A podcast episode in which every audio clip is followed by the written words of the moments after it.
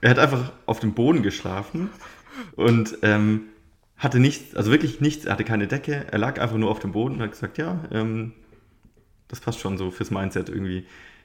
Ach, das Und- hat, äh, warte mal, hat er das nicht, Herr Kollege das nicht gemacht?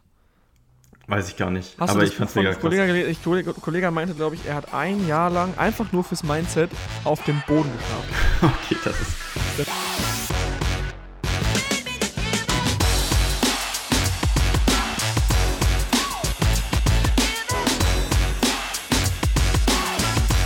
Willkommen zur AMG Hackers Bestseller Show, dem etwas anderen Podcast zum Thema Amazon FBA und E-Commerce.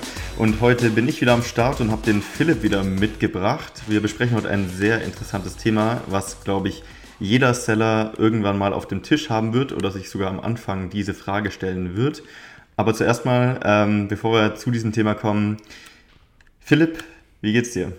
Moin, moin, Marc. Ich freue mich wieder hier dabei zu sein, mit dir zusammen das Thema heute zu besprechen. Mir geht's wunderbar. Ich bin so ein bisschen auf einer Weg zu einer Erkältung, aber ich glaube, ähm, wenn ich genug Zitronenwasser trinke, müsste ich mich retten können. Ähm, und ich war gerade mit einem bekannten Seller hier Mittagessen, äh, dem Fabian, und wir haben über unsere Office-Gründung gesprochen. Wir wollen zusammen Office gründen und suchen aktuell etwas, was sich so ein bisschen schwieriger herausstellt als geplant. Also wir haben gedacht, okay, wir sind sechs Leute, also alle sechs Amazon-Seller. Äh, wir finden recht schnell ein Büro. Und irgendwie, ja, stellt sich das Ganze schwieriger raus als gedacht, vor allem weil alle irgendwie nicht sonderlich viel fürs Office zahlen wollen, warum auch immer. Ähm, und gerade in Münster die, die Office-Angebote, sag ich mal, super knapp sind. Und das stellt sich halt schwierig raus, aber wir geben unser Bestes. Ja, sehr cool. Ja, das mit dem Office ist echt auch so ein Thema. Da können wir eigentlich auch mal eine separate Folge drüber machen. Das ist ja auch so ein Thema, was eigentlich auch jeder Seller oder jeder Unternehmer oder Selbstständige irgendwann mal so auf den Tisch bekommt. Du meinst Homeoffice versus, äh, Genau. versus richtiges Office? Genau. Ja, also ich ganz kurz zu mir, ich habe es ein halbes Jahr Homeoffice versucht. Ähm, war auch mega happy am Anfang. Ich dachte mir so, geil, ich muss einfach aufstehen, ich kann frühstücken und ich gehe direkt ins Büro und kann direkt anfangen. Und keine Ahnung, so nach einem halben Jahr oder nach ein paar Monaten habe ich dann gemerkt, so, ey, irgendwie, ich verlasse gar nicht mehr das Haus. Ähm, äh, ich gehe nur noch zum Training raus und teilweise kam ich dann in so einen Trottmodus und irgendwie dachte ich mir so, ey, komm, das kann es auch nicht sein. Und dann habe ich mir auch ein Office gesucht. Ja, genau, das so, so ging es mir auch. Also irgendwann kommt man sich so vor, als, als hätte man gar keinen Job, weil man steht auf, muss sich nicht mal anziehen, kann mit dem Laptop einfach liegen bleiben, theoretisch. Und man vergammelt so in der Wohnung fast. Ich hatte, ich hatte so eine Jogginghosenregel. Also ich habe immer gesagt, wenn ich arbeite, trage ich keine Jogginghose, außer abends. ja, das ist eine gute Regel. Steht ja auch oft so in den Ratgebern, dass man sich praktisch komplett anziehen soll, Ja. fertig machen soll, so wie man praktisch ins Büro gehen würde. Schuhe anziehen sogar noch, ne? Ja, ja. Oder sogar einen Anzug, also für manche. Der, Anzug, der Anzug im Homeoffice und dann abends wieder ausziehen, kannst du direkt aufhängen, hast gar nichts gebraucht. Ja. Ja, ist ja auch so die soziale Komponente, die einfach fehlt und wenn die wegfällt, dann wozu zieht Ja. man sich an? Aber das ist, glaube ich, ein äh, Thema für andere, für einen anderen Podcast, Definitiv. für eine Folge. Ähm, ja, heute geht es um das Thema kleiner Seller, großer Seller und da spielt auch so das Thema einfach ähm, ja, Cashflow, Cashflow Brand versus Marke irgendwie mit rein und wie groß soll mein Unternehmen werden? Also sollte ich das am Anfang gleich irgendwie bestimmen oder ähm, kann ich das auf dem Weg entscheiden? Und ich glaube, die meisten fangen alle irgendwo an einem Punkt an und das ist wahrscheinlich so der Punkt, ich würde sagen Freiheit, finanzielle Freiheit und machen sich da, glaube ich, noch gar nicht so richtig Gedanken. Wie war das bei dir am Anfang? Hast du da schon dran gedacht oder war das ein Thema, was erst später bei dir gelandet ist? Ähm, bei mir war es erst später relevant. Vor allem, es gibt ja für jeden Menschen so zwei Motivationen. Es gibt ja entweder weg von oder hinzu, also eine Hinzu-Motivation oder eine weg von Motivation. Und auf Basis dessen entscheiden wir ja eigentlich alles in unserem Leben. Also wir wollen entweder weg von irgendwas Unangenehm oder hinzu irgendwas Schönem. Und bei mir war ganz klar der Grund der Gründung erstmal weg von, also weg von 9 to 5, weg von Job, weg von, weg von klaren Strukturen, die mir vorgeben, was ich zu tun habe. Und in diesem äh, Stadium habe ich noch gar nicht drüber nachgedacht, was will ich irgendwann mal großartig machen. Also ich habe jetzt nie mit einer großen Vision gegründet, hey, wow, in keine Ahnung wie vielen Jahren habe ich eine, eine Brand oder eine Company, die Mitarbeiter hat und so, sondern ich habe mir gedacht, okay, ich will Freiheit, ich will mein eigenes Leben gestalten und ähm, natürlich auch finanzielle Sachen, aber ich habe nie großartig geplant, was ich mache, sondern erstmal so dieses, hey, ich will mein eigenes Ding machen. So, so war es bei mir. Wie war es bei dir? Ähm, ja, das ist cool mit diesem Weg zu, äh, weg von und hinzu. Ich glaube, es war eine Mischung aus beidem. Also ich war eigentlich ähm, Ja, davor schon immer so selbst, also teilselbstständig auf jeden Fall und habe meine eigenen Projekte gehabt, aber wollte einfach was, was Größeres aufbauen und ich glaube, ähm, irgendwann war es dann schon der Punkt, wo ich was Cooles aufbauen wollte. Also nicht nur finanziell, klar, so, also Freiheit steht immer am Anfang, glaube ich. Mhm. Aber bei mir kam auch recht schnell so, ich bin, ja, eher, wir hatten es ja in den letzten, oder Chris und du hatten es in der letzten Folge geklärt, ich bin eher so der kreative Typ und ähm, der gelbe Typ. Und ähm, mir ist irgendwie wichtig, so einen Sinn dahinter zu sehen und emotional irgendwie eine Verbindung dazu zu schaffen. Und mhm. deswegen habe ich auch eine bestimmte Nische ausgewählt, zum Beispiel für mein, äh, für mein Produktsortiment, was ich auch auf Amazon natürlich verkaufe, ähm, was jetzt nicht die, die besten Daten hatte oder die beste Nische war, um Geld zu verdienen, sondern mir persönlich auch wichtig war, würde ich jetzt anderen nicht mehr empfehlen. Da kommen wir wahrscheinlich später drauf zum Thema Cashflow. Mhm. Ähm, aber für mich war das immer sehr wichtig und deswegen hatte ich auch schon immer die Marke irgendwie im Kopf, als geil. ich das Produkt ähm, also das erste Produkt eigentlich gesourced habe dann. Finde ich, wenn ich das so objektiv beurteilen darf, finde ich es den geileren Weg, weil du eigentlich gesagt hast, ich will hinzu, ich will irgendwas Geiles kreieren. Also nicht irgendwie, du hast nicht aus einem Schmerz heraus gehandelt, hast gesagt, ich muss mein Leben verändern, sondern hast gesagt, hey, irgendwie habe ich Bock auf diese Marke, ich habe Bock auf das Thema, ich mache das, ich, hab, äh, ich will da was Geiles kreieren. Das ist für mich, glaube ich, die geilere Motivation. Aber es ist halt einfach so, der Mensch ist einfach so einfach gestrickt und diese weg von Motivation triggert leider immer ein bisschen stärker als die hinzu.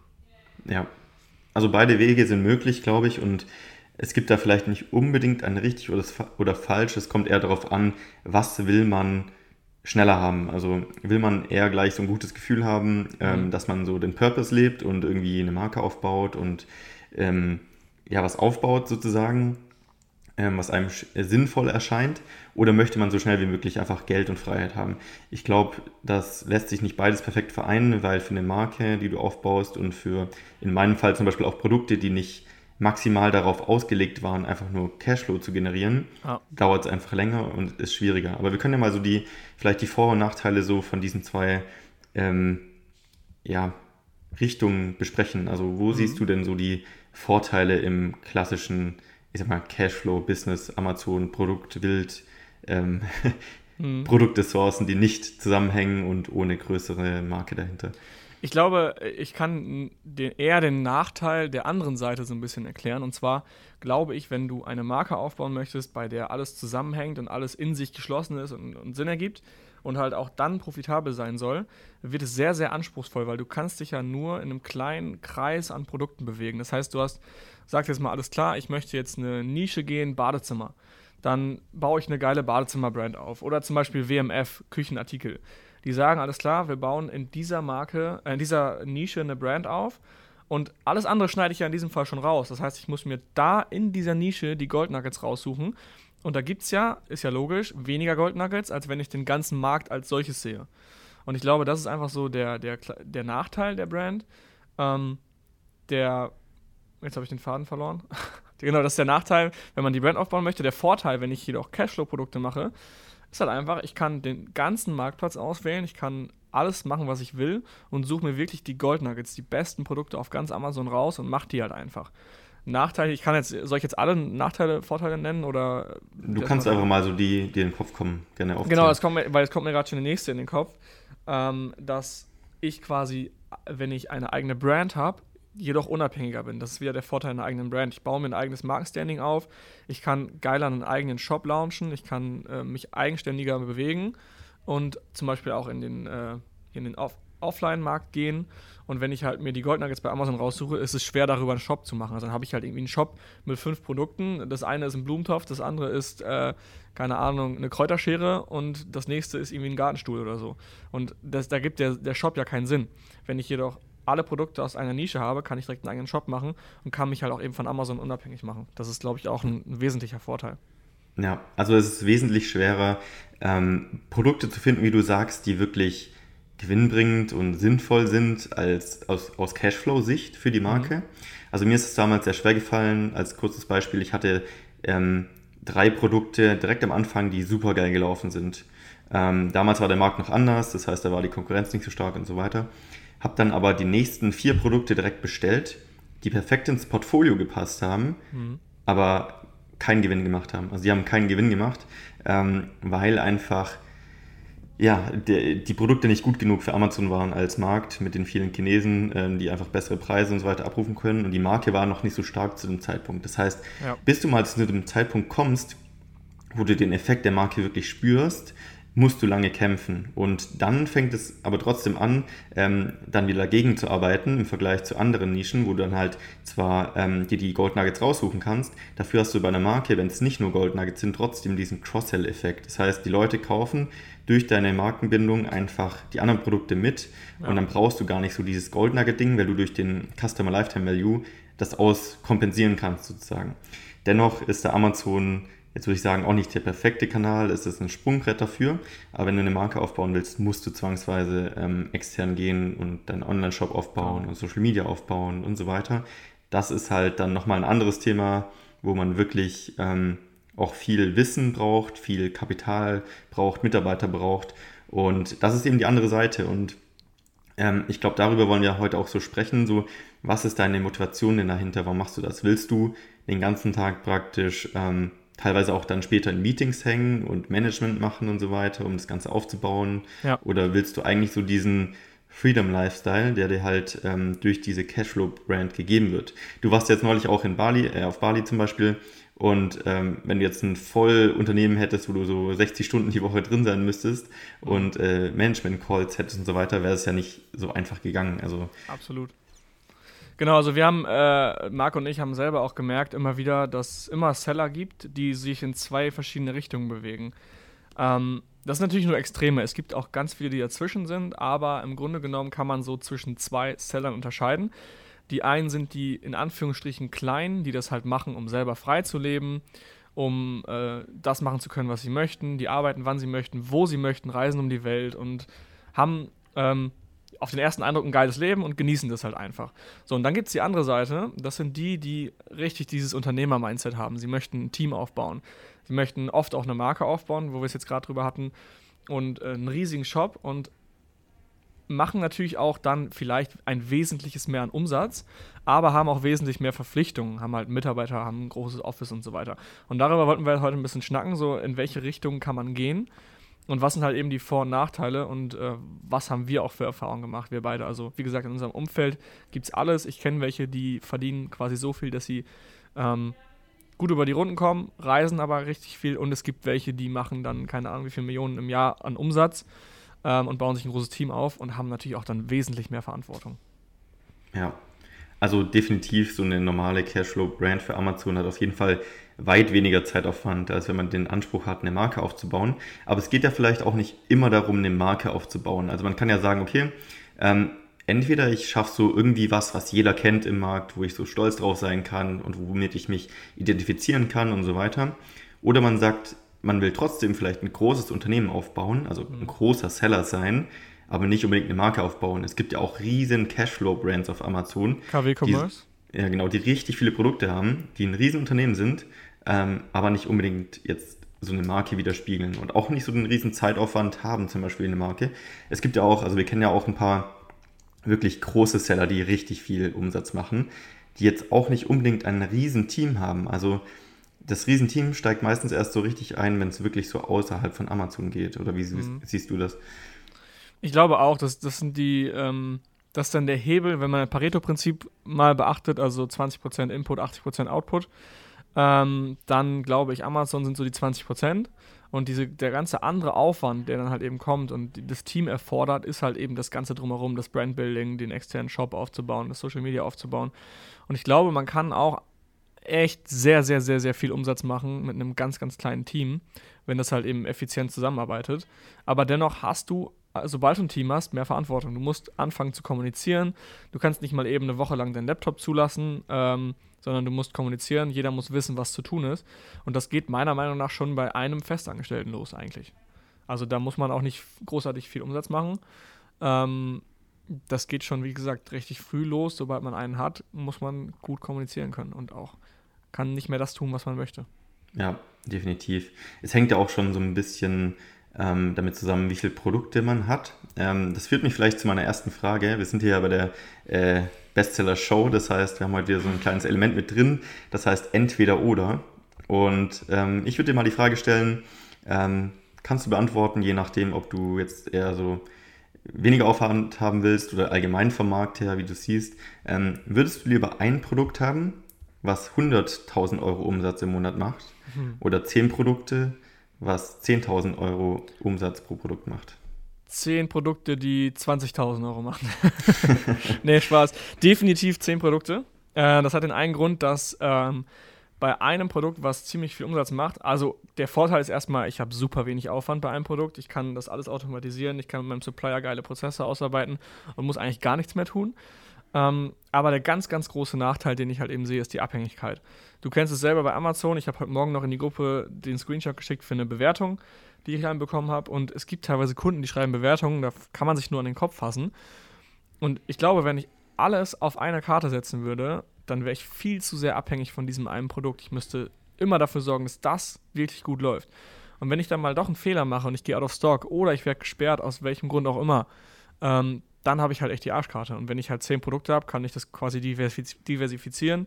Das ist wie im Aktienmarkt. Ich gehe nicht auf eine Aktie, sondern ich verteile meine, mein Portfolio und ähm, setze quasi auf verschiedene Pferde. Und das ist halt einfach meine Antwort, mein Punkt. Definitiv. Also das ist ja auch so ein Punkt, den wir in der amchackers.de Community auch immer so empfehlen, dass man ähm, da so ein bisschen sich diversifiziert. Also das ist lustig, das Beispiel äh, heute von deiner Bewertung. Ich hatte ja auch danach reingeschrieben, ähm, ja, von mir wurden gestern auch zwei Produkte gesperrt.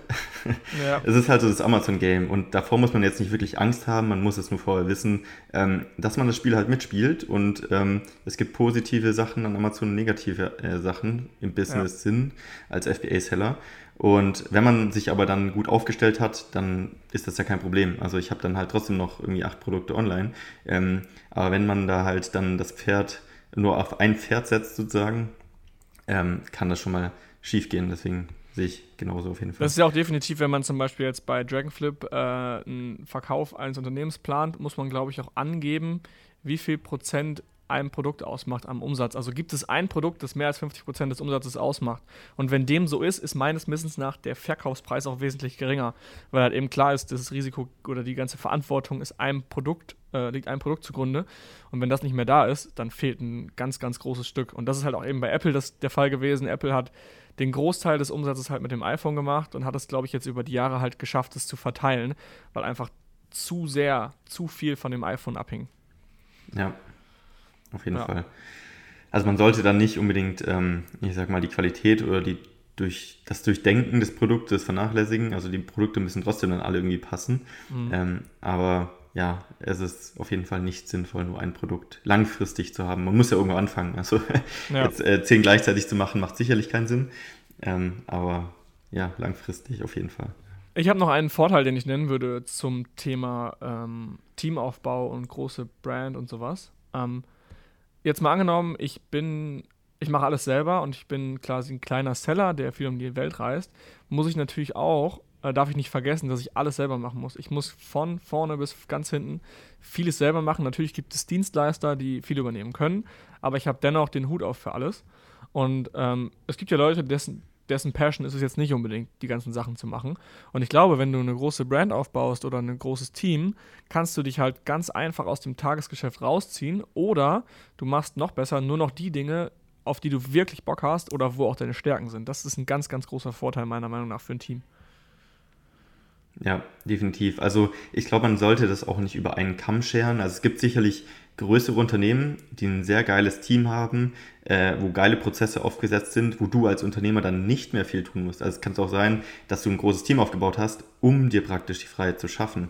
Ja. Aber vielleicht nicht mit der Motivation, die größte Marke aufzubauen, sondern mit der Motivation, die die meiste Zeit zu verschaffen, ähm, ist auch eine Möglichkeit. Also man kann das nicht so ganz genau trennen. Das ist ja sehr individuell eigentlich. Genau, was die Arbeitszeit angeht, ja. Die Verantwortung ist dann wiederum halt trotzdem da. Ja, definitiv. Dass ich quasi, sobald ich ein Team habe, ähm, sobald ich fünf Mitarbeiter habe, muss der Umsatz reinkommen, ich muss die Menschen bezahlen und äh, muss sie halten können. Und dementsprechend habe ich Verantwortung. Aber das sollte sowieso, äh, der Umsatz sollte sowieso reinkommen. Das ist ja, denke ich mal, die Grundmotivation, die ganz, ganz oben stehen sollte. Äh, von daher sollte das eigentlich auch kein relevanter Punkt sein, weil der Umsatz soll reinkommen und der Gewinn natürlich auch. Was denkst du denn, wann sollte man diese Entscheidung treffen? Ist das was, das man gleich treffen kann oder sollte man erstmal ähm, anfangen zu verkaufen und dann so ein bisschen in sich reinhören und zu schauen, wie arbeite ich denn täglich, gefällt mir das, wo will ich das hin? Ist, das ist schwer. Ich glaube, also das erste Produkt kann ja erstmal egal sein, weil ich kann ja dann quasi nachträglich immer noch entscheiden, ob ich weiter in die Nische gehe oder nicht. Ich denke, beim zweiten Produkt müssen viele zum ersten Mal schon entscheiden. Gehe ich jetzt weiter in die Nische, bleibe ich jetzt in der Nische Badezimmer oder verteile ich mich jetzt auch noch auf andere Sachen oder keine Ahnung, sage ich, ich mache Home, äh, Home und Garden oder ich bleibe dann, keine Ahnung, mache Wohnzimmerartikel ähm, und Badezimmerartikel. Aber ich glaube auch, man kann später immer noch Kurskorrekturen machen. Also ich denke mal, das machen viele ähm, von uns und ich mache es auch so, erstmal Cashflow-Produkte machen und sobald ich dann irgendwann sehe, okay, cool, ich habe Bock in dem und dem Bereich eine Marke aufzubauen, kann ich das immer noch machen. Also ich glaube, das eine schließt das andere nicht unbedingt aus. Ja, denke also ich auch. Kann, also wie gesagt, nach, auch nach fünf Produkten immer noch das Ruder rumreißen. Es ist auch, glaube ich, eine Findungsphase. Also man findet ja die Sachen, die man gerne macht, nicht dadurch zu überlegen, sondern es auszuprobieren. Mhm. Und bei mir zum Beispiel war es so, ursprünglich hatte ich 100% Commitment, die Marke aufzubauen, eine richtig große CrossFit-Marke aufzubauen, also die jeder kennt, die die geilste überhaupt in Deutschland, Europa, USA ist. Und ähm, bin da voll reingegangen. Und irgendwann bin ich an den Punkt gekommen, ähm, wo ich festgestellt habe, okay, es ist super schwer, alles gleichzeitig zu machen von Anfang an. Also gleichzeitig versuchen, Cashflow zu bekommen, ähm, auf Amazon zu verkaufen, einen Online-Shop zu haben, Social Media zu bespielen, geilen Content zu produzieren, ähm, Ads zu schalten, alles mhm. komplett. Ähm, weil man am Anfang den Cashflow noch nicht hat, kannst du dir ja noch nicht direkt sofort ein riesen Team aufbauen. Das heißt, ich würde auf jeden Fall jedem empfehlen, erstmal ein bisschen Cashflow reinzukriegen und sich das dann zu überlegen, so die nächsten Dinge anzuknüpfen. Also Fokus auf jeden Fall.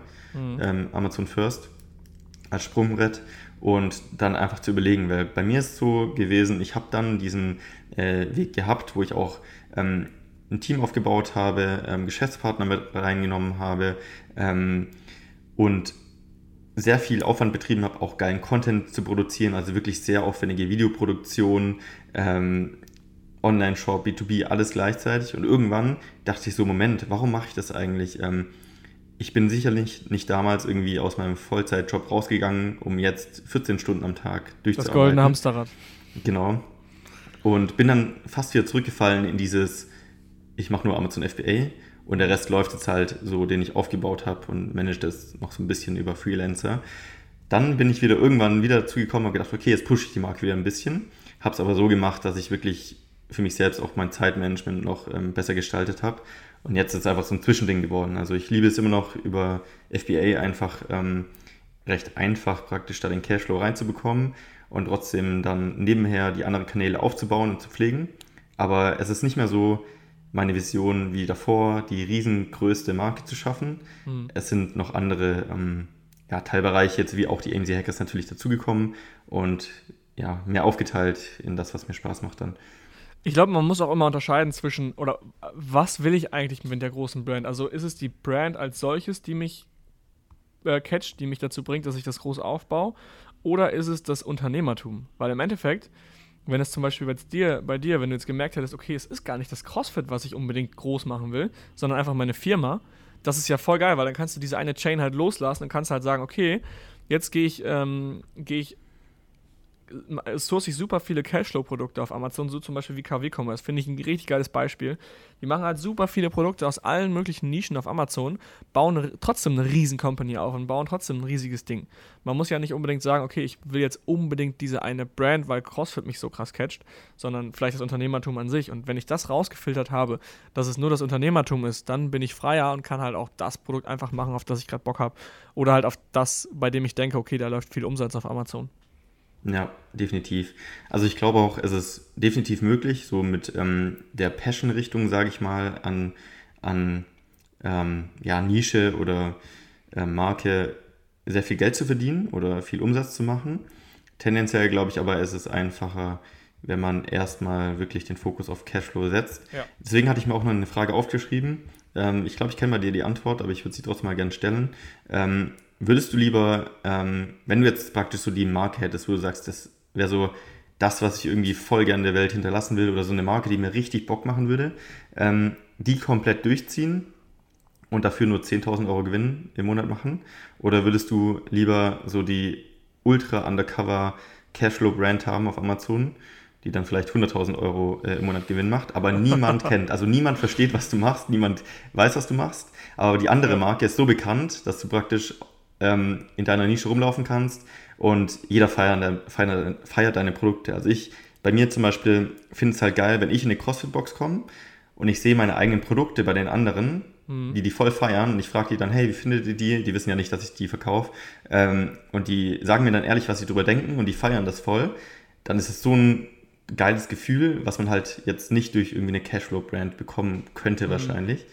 Ähm, deswegen mal so die, die Frage an dich. Boah, das ist eine geile Frage und ich, ich, du hast mich jetzt gerade erst als du die Frage gestellt hast, war ich direkt überzeugt, okay, nee, ich wäre eher so der Underdog, der, der viel Umsatz macht und wo keiner wirklich weiß, was geht. Weil ich bin jetzt auch nicht so gelb, wer hört euch den Podcast zu den Persönlichkeitsfarben an, ich bin nicht so gelb-rot, dass ich jetzt da äh, Anerkennung für brauche oder dass jeder wissen muss, was ich mache. Aber als du das dann diesen emotionalen Part gebracht hast, von wegen, hey, Leute sehen meine Produkte oder erzählen mir, dass sie geil sind, das finde ich schon wieder ziemlich nice, muss ich sagen. Ähm, ich habe mir selber auch immer vorgestellt, wie es wird, wenn ich mein Produkt irgendwo bei irgendjemandem mal sehe. Ich muss sagen, es ist schon vorgekommen. Einmal hatte ich, äh, habe ich hier in Münster ein Produkt von mir bei jemandem in Benutzung gesehen, unabhängig davon. Ich kannte den nicht. Das war einfach wirklich ein richtig geiles Gefühl. Und wenn ich mir das so vorstelle, es kommt täglich rein, muss ich schon sagen, ist es auch ziemlich geil. Also ich weiß es nicht. Ich kann keine richtige Antwort geben. Ich glaube, was hast du denn erwartet, was ich sage? Weil du meinst am Anfang, dass du glaubst, du weißt die Antwort. Mm, ich hätte eher gedacht, dass du, glaube ich, eher so in diesen unternehmerischen Part liebst und deswegen eher so in die Richtung Cashflow gehen würdest, glaube ja, ich. Dann. War auch meine Tendenz, aber als du dann dieses emotionale Beispiel gedacht hast, dachte ich schon, ja, hast schon recht.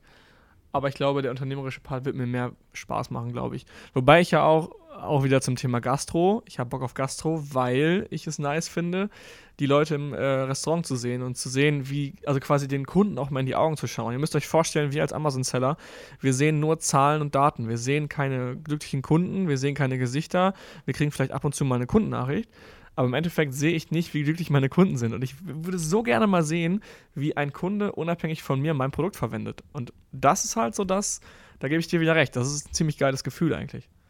Ja, heute können wir uns eigentlich austoben. Chris ist ja nicht da. Ähm, zum Thema Restaurant. ja, stimmt. okay, geil. Ähm, okay, ich habe jetzt. Äh, meine eine, meine eine Entweder-Oder-Frage ist leider schon äh, geklärt worden. Das war jetzt die, die Sache mit Team und Office oder lieber Einzelkämpfer. Ich glaube, die hast du eigentlich schon so ein bisschen beantwortet. Ähm, meine Frage wäre dann, wärst du lieber Pilot oder lieber Schiffskapitän? Pilot auf jeden Fall. Okay. Ähm, Flugzeuge faszinieren mich total. Also allein der Gedanke, dass so viel Kilo an Masse irgendwie durch die Gegend fliegt, hat mich schon immer fasziniert. Ähm, ich habe damals auch super viel irgendwie so in Richtung Flugzeuge und so ähm, als Kind und Jugendlicher mich damit beschäftigt. Also ich habe zum Beispiel früher angefangen, ähm, als ich als ich zehn war oder elf, kennst du diese Modellflugzeuge, die so richtige Verbrennungsmotoren haben und ähm, Ach, geil. man lenken ja, kann. Ich, geil, Mit denen ja. bin ich früher rumgeflogen. Das war so mein Ultra-Hobby, äh, Modellflugzeuge rumzufliegen. Ähm, Hast du welche zerstört? Ja, ich habe. Das war immer so mein, meine Horrorvorstellung, wenn ich das Ding einmal losfliege, geht's kaputt. Meins auch damals und zwar auch, äh, ich war ja recht jung, so voll der dramatische Tag für mich, weil die Fernsteuerung ist praktisch einfach ausgefallen und das Flugzeug ist einfach no gnadenlos in den Boden gerammt. Und ich habe das ja, man baut das ja selbst zusammen. Also ich habe das ja irgendwie über zwei Monate im Keller mit meinem Dad zusammen aufgebaut, Scheiße. so jeden Abend dran gebastelt. Ich bin abends immer runtergelaufen, habe das Flugzeug angeschaut und mich voll gefreut und so. Und als es dann abgestürzt ist, war ich echt traurig. Wie alt warst du? Ähm, ich weiß nicht, elf, glaube ich, sowas oh, um den Dreh. Das ist krass. Das hat dich es, wahrscheinlich langfristig geprägt, aber trotzdem willst du Pilot werden. Ich habe noch genau die Autofahrt in meinem Kopf, wie ich praktisch äh, auf der Fahrt zurück dann, als das Flugzeug abgestürzt ist, da war ich richtig traurig, ja. ja ähm, deswegen auf jeden Fall Pilot. Ich bin dann auch, ähm, später habe ich mir diesen äh, Flugsimulator geholt, ähm, Flugsimulator 98 oder so war es, glaube ich, damals. Ähm, und habe dann immer Flugzeugfliegen äh, gespielt, also Pilot sozusagen. Und das Lustige ist, damals war es noch so, ähm, du konntest den Flugsimulator irgendwie nicht so richtig vorspulen. Also du hast halt gesagt, so, ich äh, starte jetzt in Chicago und möchte nach, keine Ahnung, New York fliegen oder sonst wohin. Geil. Und äh, dann startest du das Flugzeug Und dann fliegt das halt erstmal so ein paar Stunden irgendwie, je nachdem, wo du hinfliegst. Und dann habe ich praktisch den PC einfach den Bildschirm ausgeschalten, bin dann fünf Stunden zu meinen Freunden gegangen, habe mir dann einen Wecker gestellt, bin zurückgegangen, no habe dann das Flugzeug gelandet. Richtige, ähm, richtig nerdy, ey. Ja, total nerdy. Also deswegen auf diesen Sinn ähm, auf jeden Fall Pilot. Das also dann saß du bei deinen Freunden, dein Handy geklingelt und dann hieß es, ja, ich muss mein Flugzeug landen. Dann haben die auch gedacht, bitte was? ich habe tatsächlich auch noch vor, ähm, einen äh, Flugschein für den Cessna zu machen. Oh, oh ähm, das steht bei mir auch auf der Bucketlist. Vielleicht sogar nächstes Jahr, mal schauen. Ich habe mir, ich habe auch Bock auf einen Flugschein, habe mir dann leider auf YouTube zu viele Russen-Videos reingezogen, wie die äh, ihre Cessna abstürzen und seitdem will ich es nicht mehr. Okay, das sollte ich mir vielleicht nicht anschauen. Nein, solltest du nicht, weil ich hatte, oh, ich habe mit Friedemann auch drüber gesprochen. Friedemann war ja auch äh, Fluglotse und äh, weiß nicht, ich finde das Thema super interessant, aber ja, seitdem nicht mehr so. Ja. Ja, okay. das äh, Risiko ist überall. No risk, no fun. True. So, haben wir noch was zum Thema großer Seller, kleiner Seller? Ich überlege gerade, ich schaue gerade auf meiner Liste, ob ich irgendwas noch habe. Ähm, ich glaube, als kleiner Seller ist ein Benefit, dass du schneller Entscheidungen treffen kannst und schneller Veränderungen hervorrufen kannst. Also ich habe bei mir in der Mastermind in Münster jemanden sitzen, der arbeitet für jemanden, für, für einen großen Speaker, für einen bekannten Speaker und möchte quasi immer Veränderungen ähm, hervorrufen oder möchte Dinge verändern, möchte nur, keine Ahnung, die Headline-Größe verändern.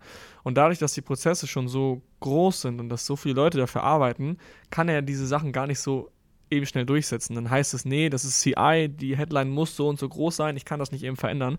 Und ich glaube, dass quasi große Firmen oder große Seller ein bisschen träger in der Entscheidungskraft sind. Und wenn ich jetzt ein geiles Produkt finde, so wie du zum Beispiel mal, da haben Chris und ich letztes Mal drüber gesprochen, du hast einfach ein Produkt gelauncht, ohne zu rechnen, ob es überhaupt Sinn macht. Das ist natürlich die, die, das komplette Gegenteil, aber wenn ich ein Produkt finde und ich finde es geil, kann ich es einfach innerhalb von ein paar Wochen einfach launchen, ohne mit 15 Leuten zu besprechen, ob es Sinn ergibt und ähm, ohne das Ganze ja recht kompliziert aufzusetzen. Ja, definitiv. Muss jeder für sich selbst rausfinden, glaube ich, am Ende. Aber ähm, was ich auf jeden Fall als Empfehlung aussprechen würde, ist, fangt nicht sofort damit an, euch die Riesenmarke aufzusetzen, also wirklich eher Pareto ja. zu bleiben. Ähm, da erstmal Cashflow reinzubringen. Wenn ihr Cashflow habt, könnt ihr den Rest immer noch theoretisch outsourcen, euch Wissen besorgen. Und wir haben zum Beispiel auch die AMZ äh, Brand Building Mastermind ähm, am Start. Dazu gibt es auch mehr Infos in der AMZ Hackers Community. Die findet bald auch wieder statt. Das heißt, wenn du ein Seller bist, der so wirklich den Anspruch hat, eine große Marke aufzubauen und schon an einem gewissen Punkt ist in seinem Business, dann ist das auf jeden Fall das Richtige für dich. Ähm, aber ansonsten starte erstmal und schau, wo die Journey dich hinführt. Ja. Und wenn du gerade an der Stelle bist, ein Produkt zu suchen, dann äh, würde ich auch an dieser Stelle gerne die Workshops nochmal erwähnen, die wir im Januar planen. Und zwar machen wir im Januar einen Produktworkshop, an dem ihr zu uns nach Köln kommen könnt und wir suchen gemeinsam mit euch ein profitables Produkt auf Amazon. Wir setzen uns einen ganzen Tag von morgens bis abends zusammen und ähm, suchen für euch quasi ein geeignetes Produkt und setzen den Gameplan für die nächsten Wochen auf bis zum Launch. Und das wäre auch an dieser Stelle nochmal ein Punkt, den ich jedem von euch ans Herz legen würde, der gerne mit Amazon anfangen möchte oder der schon verkauft oder auch da wieder zum Thema Team, der ein Team hat, was er anlernen möchte, dann schickt einfach eure Mitarbeiter zu uns und wir gehen dann einen Tag mit ihm zusammen drauf ein, bringen ihm das bei. Ähm, auch dazu die Infos auf workshops.amz-hackers.de packen wir einfach nochmal in die Show Notes. Ähm, wir vergeben 20 Tickets pro Tag und genau, arbeiten einen Tag intensiv mit euch zusammen. Ich denke mal, das könnte auch relevant sein für die Produktrecherche auf jeden Fall. Genau, ist ja einmal Produktrecherche, einmal Optimierung. Das heißt, da ist theoretisch für jeden was dabei. Genau, Produktoptimierung wäre der zweite Tag, das ist der Sonntag. Da äh, schreiben wir für euch ein Listing, also nicht für euch, sondern mit euch gemeinsam. Ähm, ihr sagt uns euer Produkt und wir arbeiten einen Tag lang mit euch zusammen, schreiben die Listings, also schreiben die Titel, die Bullet Points, die Beschreibung. Wir machen ein Briefing für eure Fotografen, sodass ihr quasi nachts, ach, äh, abends, wenn ihr dann nach Hause kommt, genau wisst, wie euer Listing aussieht und was zu tun ist und wie ihr auch vor allem das Produkt auf Seite 1, 1 launcht und halt eben profitabel verkaufen könnt. Genau. Also eigentlich beide Tage perfekt. Ja, eigentlich die perfekte Basis, um die Cashflow-Brand ins Rollen zu kriegen. Oder auch, oder auch die äh, richtige Brand. Genau. Beides. Beides möglich, genau. Ähm, ja, Marc, ähm, entweder oder Hörbuch oder lieber lesen? Hörbuch, definitiv. Ich liebe Bücher, ich liebe das Wissen, was in Büchern steckt, aber ich hasse Lesen einfach. Ich habe mir, hab mir vor zwei Jahren die Challenge gesetzt, in einem Jahr 100 Bücher zu lesen. 100 Bücher? 100 Bücher, weil ich mich dazu zwingen wollte zu lesen. Ich wusste schon immer, das Wissen aus Büchern ist so wertvoll, ich kriege das eigentlich ähm, nirgendwo anders her. Also egal, ob es irgendwie YouTube war oder sonst irgendwie, in Büchern steckt so krankes Wissen. Ähm, aber ich habe Lesen einfach so gehasst und hasse es immer noch. Und deswegen habe ich mir die Challenge gesetzt. Ich habe sie auch nicht geschafft. Ich habe, glaube ich, bei 20 Büchern oder so dann aufgegeben. Aber nicht aus dem Grund, weil ich dachte, ähm, ich lese nicht mehr weiter und ich wollte mich nicht mehr zwingen, sondern weil ich gemerkt habe, dass 100 Bücher viel zu viel im Jahr sind, um überhaupt noch was gearbeitet zu bekommen. Mhm. Ähm, also wenn du so viele Bücher im Jahr liest, dann machst du nicht mehr viel anderes. Ähm, deswegen definitiv Hörbuch. Das kann ich auch machen, wenn ich im Sport bin, wenn ich irgendwie sonst irgendwo bin. Ich mag es eigentlich schon gern, mir Notizen zu machen, während ich mhm. ein Buch lese oder ein Hörbuch höre. Ähm, aber es ist wesentlich angenehmer für mich. Also wesentlich einfacher und ich schaffe es einfach mehr zu hören. Krass, ey, 100 Bücher. Also ich bin auch nicht so der Fan von diesem jede Woche ein Buch oder 100 Bücher. Also das, das finde ich einfach zu krass, weil ich denke mir so, hey, wenn ich mir jetzt überlege, ich lese 100 Bücher, das erste Buch, was du im Jahr gelesen hast und bist beim, beim 74. Ich schwöre dir, du weißt ja nicht mehr, mehr, was im ersten da irgendwie vorkam. Also zumindest nicht mehr so genau. Und ich glaube, da kannst du besser ein, ein Buch fünfmal lesen und hast halt dann immer die Informationen wirklich richtig drin oder zumindest zweimal. Zweimal, finde ich, macht immer Sinn. Aber 100, ey, das ist, glaube ich, eher so Quantität vor, vor Qualität. Also da, du kannst ja gar nicht umsetzen. Wenn du Sachen genau, liest, du, kannst, du hast ja. ja gar nicht die Zeit, die Sachen umzusetzen. Genau. Also was ich schon gemacht habe, ich habe mir praktisch so ein bisschen äh, beigebracht, wie äh, Fast Reading geht. Also ähm, praktisch Bücher nicht zu überfliegen, aber sehr schnell zu lesen und praktisch mhm. die Teile bloß rauszunehmen, die für einen relevant sind. Also wenn es irgendwo ein Buch, irgendwie eine Biografie vorne drin war, die habe ich komplett geskippt einfach, habe die Themen rausgesucht, die für mich interessant sind die so schnell wie möglich so mit diesem Fast Reading durchgelesen, Notizen gemacht und dann praktisch das Buch damit abgeschlossen. Mhm. Also jetzt nicht jedes Wort, jeden Satz dreimal gelesen und ganz genau drüber nachgedacht und so weiter. Aber ja, dennoch würde ich da eher wieder die goldene Mitte wählen und schauen, dass man die Bücher auch umsetzt. Wie ist es bei ja. dir? Ähm, bei mir war es im Wechsel. Ich habe das erste Jahr, glaube ich, nur Hörbücher gehört. Dann habe ich angefangen zu lesen. Jetzt ist es, glaube ich, eine, eine Mischung aus beidem. Ich finde, Podcast, ach sorry, Hörbücher finde ich geiler, habe aber leider den Nachteil, dass ich, wie, wie du auch schon meintest, ich fange immer sofort an, was anderes zu machen. Wenn ich ein Buch lese, hast du nur äh, das Buch in deinen zwei Händen und liest nur das Buch. Und sobald ich ein Hörbuch höre, kann ich nicht ruhig sitzen bleiben. Dann fange ich an, irgendwas zu machen und dadurch geht so ein bisschen mein Fokus verloren. Und ähm, das ist so der größte Nachteil bei Hörbüchern. Eigentlich höre ich echt gerne, vor allem auch beim Kochen, beim Autofahren. Eigentlich kann man es immer nebenbei machen aber dadurch fehlt so ein bisschen die Qualität und auch das Mitschreiben ist nicht so ganz einfach, mhm. weil man es halt einfach irgendwie immer nebenbei macht. Und bei Büchern, wie gesagt, ich setze den Fokus voll drauf und mache nichts anderes. Ist aber auch wieder der Nachteil, weil da musst du dir wirklich eine Stunde Zeit nehmen oder eine halbe Stunde, wo du nichts anderes machen kannst. Und das ist halt auch wieder so ein Ding, was man dann lernen muss, ne? Ja, es müssten, also leicht verdauliche Bücher gehen wesentlich einfacher als ganz detaillierte Fachbücher mit Formeln oder sonst irgendwas. Ja. Also die als Hörbuch ist dann schon. Big Five for Life kann ich empfehlen, gibt es als Hörbuch auch. Das ist so ein typisches ja. Buch, wo ich sage, hey, das ist einfach zu verdauen. Es ist mit einer geilen Story verpackt und irgendwie trotzdem bringt es einem so krass zum Nachdenken. Und das finde ich richtig cool. Genau, die Bücher, die so eine geile Story haben, die schöne Bilder malen im Kopf, so die ja. sind eigentlich die, die besten. Ist so. Okay, so. eine Frage für dich. Ähm, die ist jetzt nicht sehr sinnvoll, würde ich sagen, aber falls man mal in die Situation kommt, wer weiß, ähm, könnte, könnte man ja die Entscheidung dann schon abgenommen also bekommen haben. Also weniger sinnvoll als die Pilotenfrage? Definitiv, ja. ähm, würdest du lieber mit Handschellen oder mit einem Helm aufschlafen? Hm. Also, ich kenne eine Story, bei der jemand schlafgewandelt ist und beim Schlafwandeln aus dem Fenster gesprungen ist. Kein Scherz. Kein Scherz. Und ich glaube, in dem Fall hätte ich gerne einen Helm auf, aber Schlafwandel nicht. Ey, ist eigentlich voll geil. Wenn du einen Helm auf hast, so, dann. Aber ähm, derjenige hat sich, glaub, ich glaube, das Bein nur gebrochen oder so. Aber ist eine krasse Story. Und ähm, dann hätte ich den Helm lieber, aber ich glaube, ich würde mit Handschellen schlafen. Das oder er, hart, er, er, kettet sich praktisch oder er fesselt ja, sich oh, damit ans Bett. Also. Kettet dich ans Bett, ja. Nee, ich würde safe die Handschellen nehmen, weil ich denke, dann bin ich, äh, bin ich, ja, bin ich sicherer und es ist bequemer irgendwie. Ich bin so ein Kopfkissen-Typ. Ja. ist, äh, ich habe ja im ersten Podcast hast du mich, glaube ich, irgendwie auf Handschellen auch angesprochen. Du hast so einen kleinen Hand Handschellen-Tick, glaube ich. Ja, könnte sein, wer weiß. Vielleicht. Ähm, ich musste den Umsatz, glaube ich, von den, von den Plüschhandschellen auf Richtig, Amazon, äh, richtig, ja. Tippen. Kann man sich gerne nochmal anhören. Die Folge war geil. Ist auch lustig ähm, mit dem Kopfkissen. Ähm, ich hatte ja am Wochenende hier äh, ein paar Leute da und der, der Dennis war ja auch da. Ja. Und ähm, er hat, ich hatte ihm praktisch extra eine aufblasbare Matratze vorbereitet, die aber noch nicht aufgeblasen war. Und er meinte, nee, ähm, alles ich gut. Auf dem Boden. Ich schlafe auf dem Boden. Meinte er zu mir auch schon mal, Junge Dennis. Er hat einfach auf dem Boden geschlafen und ähm, hatte nichts, also wirklich nichts, er hatte keine Decke, er lag einfach nur auf dem Boden und hat gesagt, ja, ähm, das passt schon so fürs Mindset irgendwie. Ach, das und, hat, äh, warte mal, hat er das nicht, Herr Kollege das nicht gemacht? Weiß ich gar nicht. Hast aber ich fand's mega krass. Kollege, Kollege meinte, glaube ich, er hat ein Jahr lang einfach nur fürs Mindset auf dem Boden geschlafen. okay, das ist krass. Dann hat er das daher, jetzt ergibt es Sinn, okay, krass. Könnte sein, könnte sein, ja. Also ich fand es mega faszinierend, also. Ja, dann dusche ich lieber kalt. Ja. Dann schlafe ich lieber im warmen Bett, aber äh, auch ohne Kopfkissen? Ohne Komplett, Kopfkissen? also ich hatte, ihm ja, ich hatte ihm ja diese Matratze hingelegt und das ist so eine Matratze, die kann man äh, also per Strom praktisch anschließen und dann bläst die sich selber auf. Und deswegen ist vorne ja so ein Kasten dran irgendwie so für den Aufblasmotor.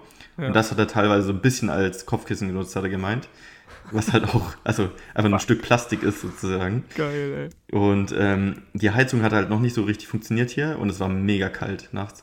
Und er meinte auch, das Schlimmste war die Kälte äh, tatsächlich. Also, also, hat er sich am nächsten Tag schon so ein bisschen beschwert. Also was heißt beschwert? Er also vor sich selber, er hat gesagt, es war doch schon nicht so. Also du kennst ja Dennis, er ist immer super happy und immer positiv. Ja. Also, ja, ne, einfach, kein, kein, Ding für mich, ich mach das gerne. War einfach easy. Ähm, sah glücklich aus, aber. Dennis, glaub, falls du das hörst, klär uns mal bitte auf, äh, warum du das machst und ähm, verkauf uns das mal, warum wir das auch machen sollten.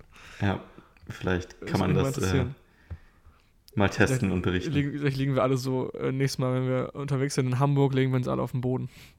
Ja, Apropos wir Hamburg, wir sind äh, am Wochenende in Hamburg und haben ein AMZ Hackers Meetup, bei dem wir uns alle treffen mit den Mitgliedern äh, uns austauschen einen ganzen Abend. Wir trinken zusammen, wir machen uns einen richtig geilen Abend. Vielleicht ziehen wir noch weiter danach. Letztes Mal haben wir es ja versucht in Frankfurt, haben leider keinen geeigneten Club gefunden, zu dem wir gehen konnten. Aber ich freue mich richtig auf das Wochenende, richtig auf den Abend mit äh, den ganzen Mitgliedern von uns und freue mich auf jeden Fall auf geile Gespräche.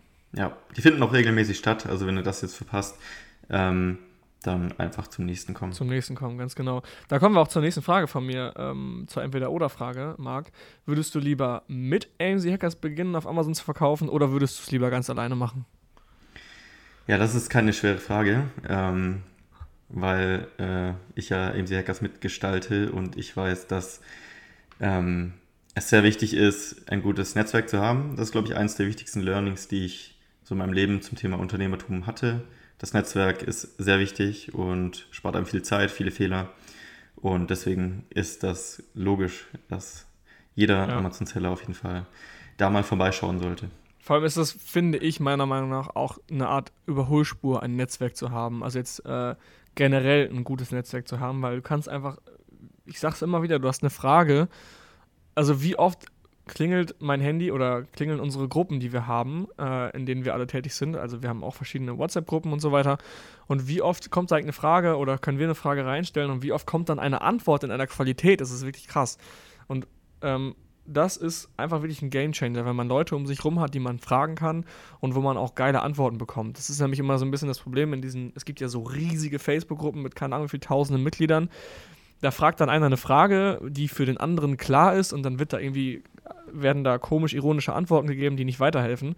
Und das ist halt eben überhaupt nicht Sinn der Sache. Und deswegen liebe ich diese, dieses Netzwerk auch bei AMC Hackers mit einer Qualität, die einfach ziemlich, ziemlich geil ist, wo dann einfach geile Antworten kommen. Und ich schaue in die Gruppe rein, sehe eine Frage von einem Mitglied und ich sehe schon, dass drei unserer anderen Mitglieder da so eine extrem gute ähm, Antwort gegeben haben. Schau dort nochmal an Jan Köninger.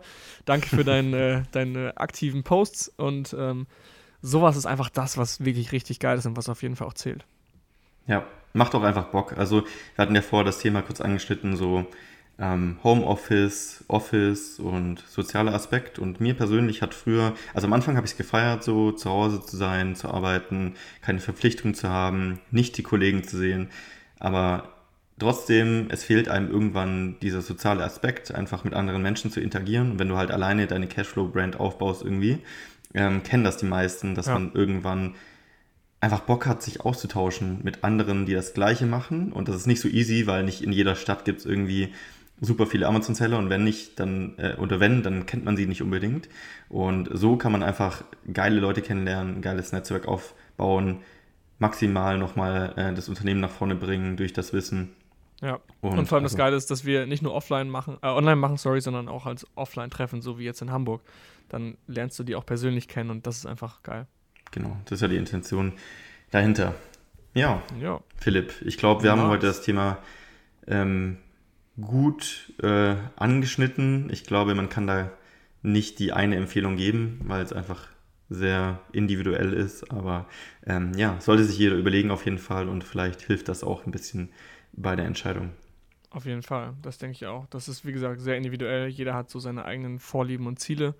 Und ich kenne auch welche, die haben direkt eine große Vision, wollen eine geile Band, Brand machen und gehen direkt in die eine Richtung. Und das hat auch seine Daseinsberechtigung, ist mega cool. Ähm, ich persönlich habe aus einem anderen Grund angefangen und wie gesagt, jeder macht da so sein eigenes Ding. Ja, cool. Ich denke, ja, damit sind wir am Ende angekommen. Außer du hast noch eine Entweder-Oder-Frage. Ähm, nö. Wir haben alle geklärt von mir, die ich an dich habe. Ich überlege mir nochmal für die nächste Folge nochmal welche. Alles klar. Gut, machen wir so. Ansonsten würde ich sagen. So, dann nochmal ein Shoutout. Äh, wie gesagt, schaut bei amesjackers.de vorbei. Äh, guckt mal in die Community rein. Wir machen das bis zum Ende des Jahres noch mit dem 1 Euro. Also ihr könnt für 1 Euro 14 Tage lang reinschauen. Könnt bei jedem, bei allem teilnehmen, worauf ihr gerade Lust habt. Wenn ihr schnell genug seid, könnt ihr sogar vor dem Wochenende noch euch äh, eine Mitgliedschaft holen für einen Euro und könnt am Wochenende mit nach Hamburg kommen, falls ihr Lust habt, uns persönlich auch mal kennenzulernen, mit uns zu schnacken. Ähm, und ansonsten, wie gesagt, wenn ihr kurz vorm Anfang steht oder auch schon verkauft, kann ich euch die Workshops ans Herz legen. Auch hier nochmal die Info in den Show Notes. Ähm, wir freuen, auf, freuen uns darauf, euch persönlich da zu helfen in Köln und mit euch zusammenzuarbeiten. Ja, also ist für jeden, für jeden was dabei. Ähm, es kommen auch noch ein paar coole Sachen äh, in Zukunft. Ähm, vielleicht mal so die Stichwörter äh, Vocation noch in den Raum geworfen. Ja, da freue ich mich schon besonders drauf. Also das äh, sollte man sich mal Geil. anschauen, auf jeden Fall. Ja, Mann, da habe ich richtig Bock drauf. Cool, Philipp. Dann äh, freut mich heute wieder mit dir gequatscht zu haben. Wir sehen uns ja am Wochenende auf jeden Fall in Hamburg. Genau. Und ich hoffe, die anderen auch. Alles klar. Ich wünsche dir einen schönen Abend. Ciao, ciao. Mach's Danke gut. dir. Ciao, ciao.